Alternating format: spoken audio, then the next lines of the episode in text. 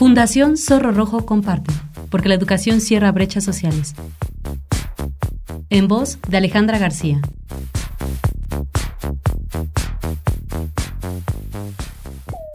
A veces nos preguntamos cómo hay personas capaces de sacar lo mejor de las peores situaciones y seguir adelante. Es una capacidad admirable. Para conseguir sobreponerse a las dificultades de la vida, es necesario trabajar un concepto que en psicología llamamos resiliencia. Ser resilientes no significa que nada nos afecte, significa que somos capaces de adaptarnos mejor a las situaciones y a los problemas que nos presenta el mundo. La mayoría de las personas mostramos resiliencia en diferentes episodios de nuestra vida. Se puede decir que es nuestra manera de adaptarnos a las dificultades. Sin embargo, en ocasiones los problemas parecen ahogarnos y resulta muy complicado sobreponerse a ellos.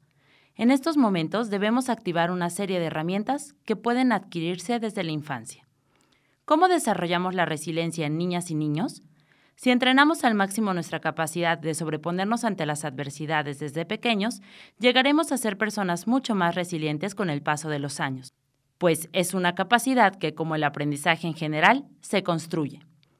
¿Cómo desarrollamos la resiliencia en niñas y niños?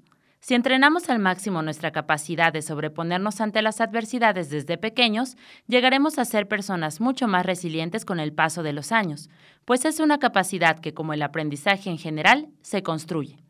Podemos fomentar la resiliencia en los niños y niñas de las siguientes maneras. Establece vínculos fuertes con el niño o la niña. El apego es muy importante en el entrenamiento de la resiliencia. Nos muestra que no estamos solos y que otras personas pueden ayudarnos en nuestros malos momentos. Como personas adultas podemos proporcionarle seguridad y protección al pequeño mediante muestras de apego y afecto. Enséñale a aceptar los cambios. Cuando somos pequeños debemos aprender que no todo depende de nuestras decisiones. Hay cosas que no podemos controlar y eso no es malo. El cambio forma parte de nuestra vida y debemos aceptarlo lo antes posible. De este modo, evitaremos frustraciones en un futuro. Resuelve las dudas que pueda tener. Un niño o niña con inquietudes nos va a preguntar sobre todo lo que le rodea. Si no se le resuelven las dudas adecuadamente, estas pueden producir preocupación y ansiedad por lo desconocido. Enséñale a cultivar las amistades. Del mismo modo que el apego en la familia fortalece la resiliencia, aprender a tener buenas relaciones personales ayuda al pequeño a establecer una mejor red social de apoyo. Además, la niña o el niño se sentirá aceptado por sus amigos y amparado en otros ambientes que no necesariamente son familiares.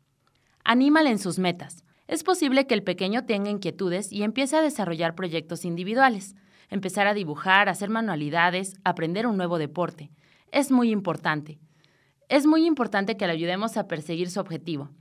Posiblemente no le salga todo bien a la primera, pero es importante que aprenda a ser persistente y a no abandonar sus sueños a pesar de las primeras frustraciones.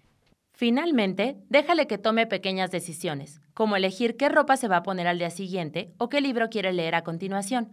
Enseñarle que él o ella posee el poder de cambiar pequeñas cosas hará que en un futuro posea herramientas para modificar lo que esté en sus manos y así adaptarse mejor a los cambios.